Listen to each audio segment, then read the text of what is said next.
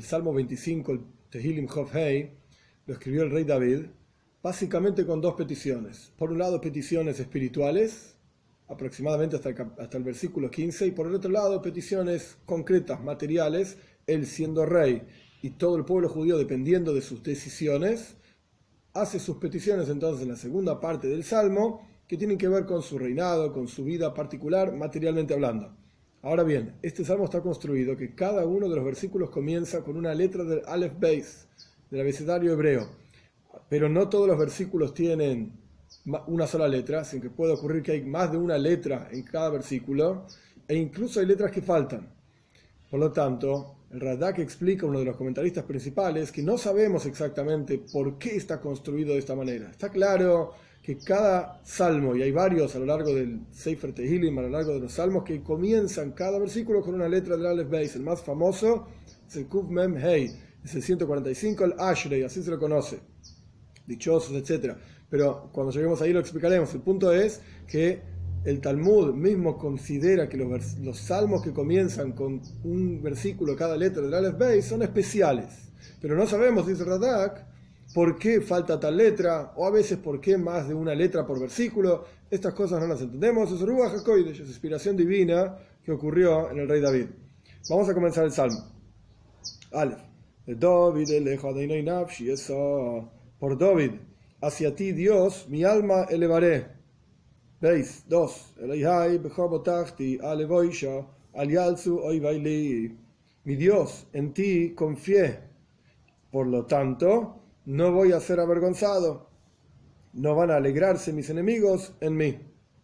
Aquí enemigos no está hablando directamente de personajes que luchaban contra el rey David, como dije anteriormente, esta es una introducción espiritual. Así que enemigos pueden ser vistos de diferentes maneras, y el ser la inclinación al mal, puede ser visto también pensamiento, palabra y acción negativas en la persona, deseos de hacer cosas que no corresponden, etc. 3. Gimel.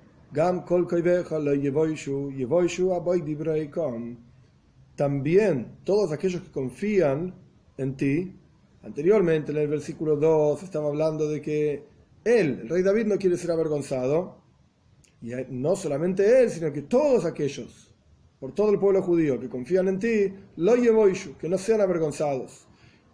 Todo lo contrario, que sean avergonzados aquellos que se rebelan. Boigdim Reikam. Reikam literalmente significa vacío. Vacío, en este sentido, hay varios comentarios, puede querer decir aquellos que se rebelan y son violentos y son ladrones, etc., y dejan a los demás vacíos, o aquellos que se rebelan sin ninguna causa, por vacío, digamos, sin haber sido provocados ni nada por el estilo, se rebelan igual, que ellos sean avergonzados y no todos aquellos que confían en ti. Dale, 4. Tus caminos, Dios, hazme conocer.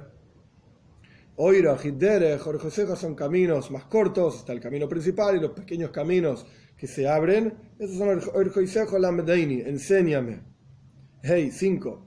Adriheini ba mitejo velamedaini, kiato ishi.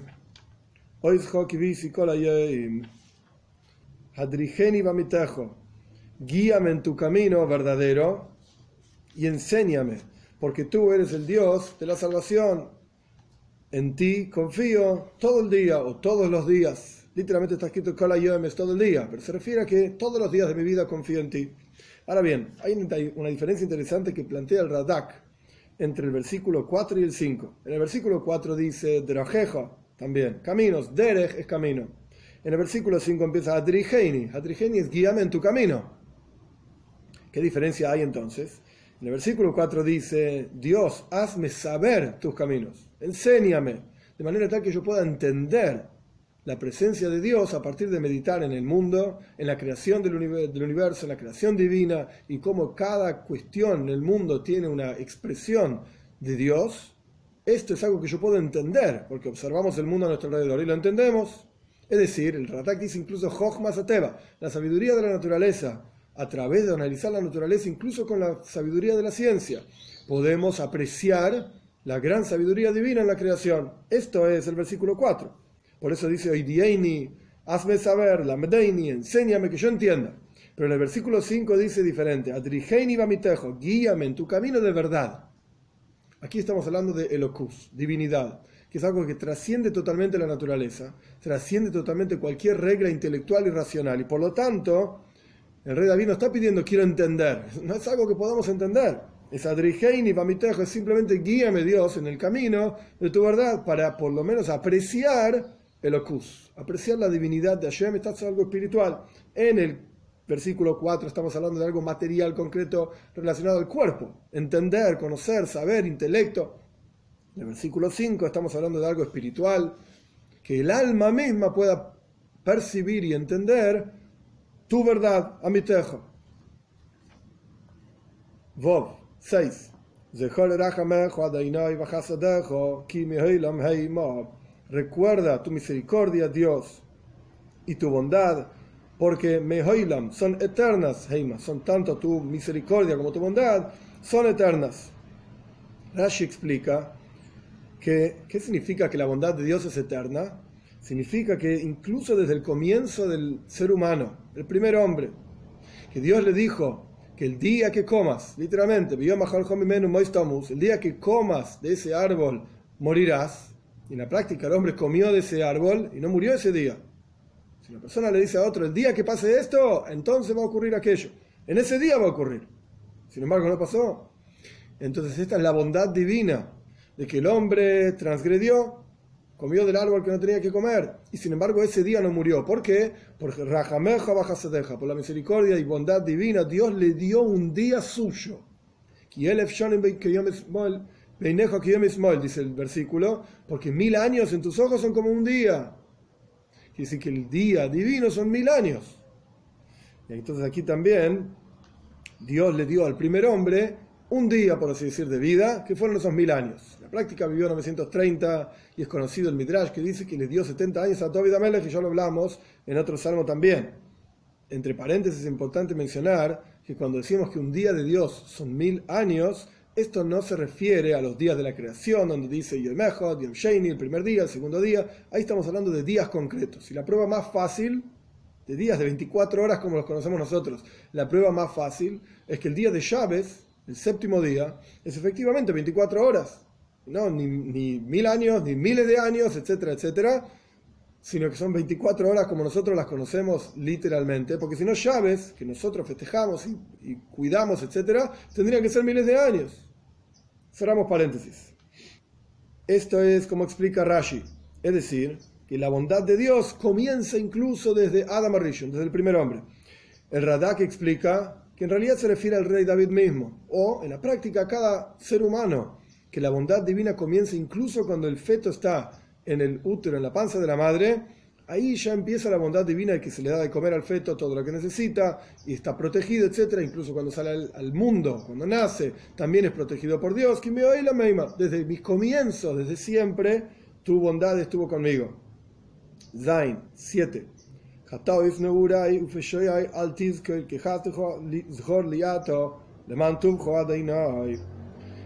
Los pecados de mi juventud y Peshoai son pecados que la persona hace a propósito, incluso el Radak dice, ¿por qué dice pecados de la juventud? Porque en la juventud, cuando uno tiene menos de 20 años, menos de 13 años, etcétera, uno es un chico y no sabe cómo son las cosas correctamente y por lo tanto, al no estar pleno, digamos, en la conciencia de una persona, por lo tanto, los pecados que hace son simplemente sin querer, por así decir. Hatois, pecados sin intención, simplemente porque le gustaba la, o cual cosa. En hebreo se dice una tai, una pasión por tal o cual cosa, entonces la persona transgredió, no porque realmente quería transgredir. Feshoya y pesha son pecados que la persona hace a propósito.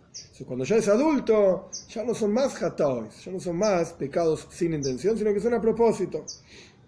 Tanto los pecados sin querer como los pecados a propósito, al no recuerdes, le pide el rey David a Dios, que sino que recuérdame según tu bondad, solamente las cosas positivas mías, y aparte, según los ojos de Dios, que ve todo en forma positiva, así quiero que me recuerdes a mí.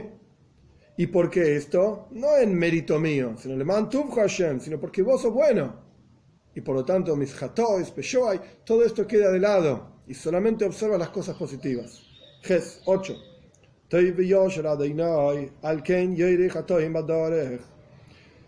Bueno y recto es Dios, por lo tanto indica pecadores en el camino. O indica a los pecadores el camino de Chuba, el camino de arrepentimiento, como le dijo a Cain cuando mata a Hebel, que si él hacía Chuba, si se arrepentía, entonces iba a poder continuar, digamos, con la vida, etc.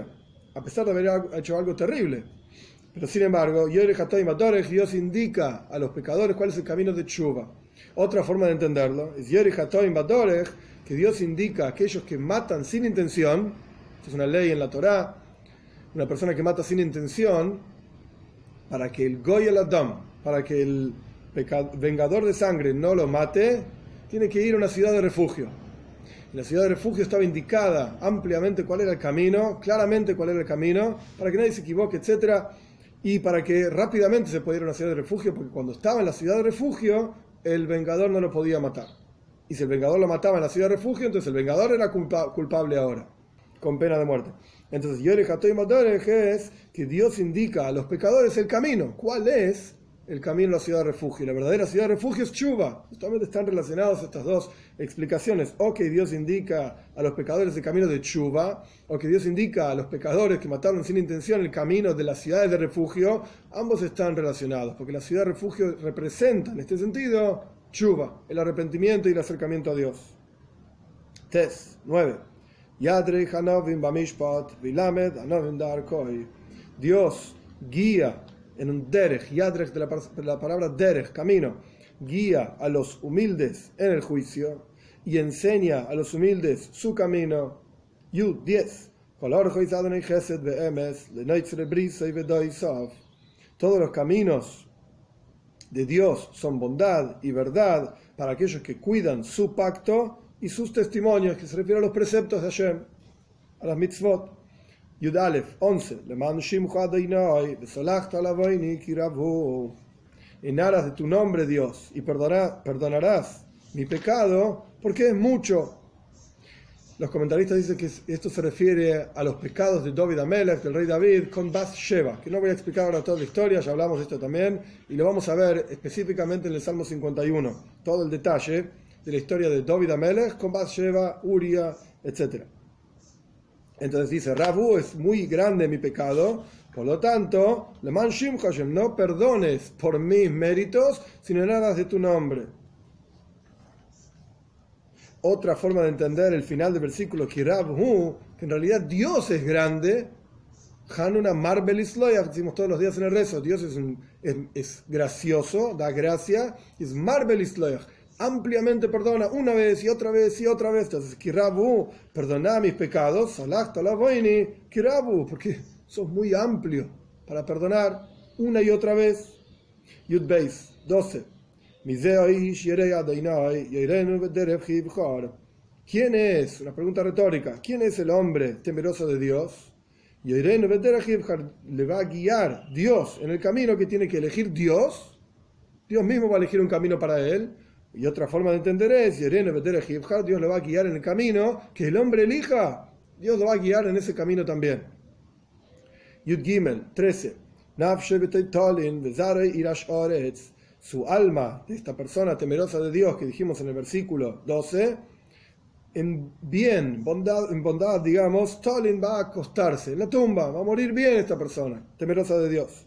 Y su descendencia va va a heredar la tierra, es decir, la persona va a ser capaz de dejarle a todos sus hijos aquello que hizo y logró durante toda su vida, porque fue Yere Hashem, fue temeroso de Dios. 14. Soy Los secretos de Dios son para sus temerosos, efectivamente, y su pacto les hace ser conocidos a aquellos que son temerosos de Dios.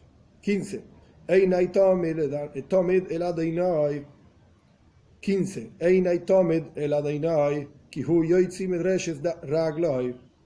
Mis ojos siempre están hacia Dios, porque Él va a sacar de las redes mis piernas, las redes de mis pecados o las redes de mis enemigos.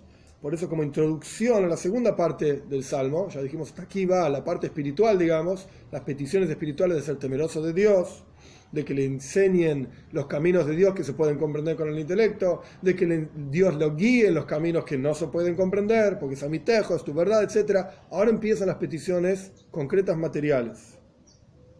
16.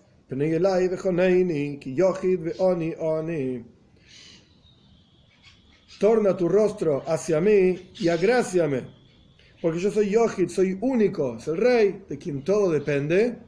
Ve Oni, y soy pobre, Oni, suena igual, yo. Oni con Ain es pobre. Oni con Aleph es yo. Entonces, si bien suenan igual las palabras, son muy diferentes.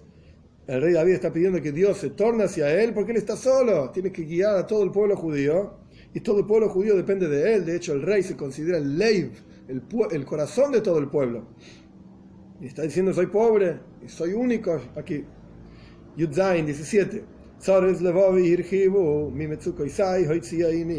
Los sufrimientos de mi corazón se ampliaron y mis opresiones, sufrimientos, dificultades. Sacame de estas, de estas dificultades, sacame. Yudges 18. Observa, le pide el rey David a Dios, mis sufrimientos, mi esfuerzo en las guerras que tenía que librar el rey David contra sus enemigos, contra los enemigos del pueblo judío, y por este sufrimiento y esfuerzo perdona todos mis pecados. Sal literalmente significa elevar, pero aquí se refiere que Dios se eleve a sí mismo y deje de observar los pecados del rey David, o sea, que perdone los pecados. Yutes 19. Reei oivai kirobu, vecinai homos seneyuni. Observa mis enemigos, porque son muchos el rey David tenía muchos enemigos, el Radak explica, tenía los Plishtim, los filisteos, Edom, Amon, Moab, Aram, diferentes pueblos que de diferentes lugares hacían guerras contra el rey David. Entonces el rey, él está pidiendo, observa a mis enemigos porque son muchos. Y ellos me odian con un odio violento, fuerte. Otra forma de entenderlo que me odian como si yo fuese violento. Jamás significa como violencia. Me odian con ese odio. Jof 20. Alevoish, cuida mi alma y sálvame y no me avergüence, porque yo confío en ti. Jofale 21. Tomes integridad y pureza, plenitud, yosher es rectitud. Itzruni, que mis actividades, mis acciones que yo hice, con Tom Yosher, con integridad, pureza y rectitud, esto me cuide. Que eso sea meritorio para mí, para que me cuides, Dios, porque yo confío en ti. Job 22. Israel, Mikol Redime, Dios, al pueblo judío. Yo no estoy pidiendo solamente por mí, dice el rey David, sino que pido por todo el pueblo judío. Mikol y sálvame y sálvanos a todo el pueblo judío de todos los sufrimientos. Un punto interesante para mencionar al respecto de este salmo, en el versículo 6.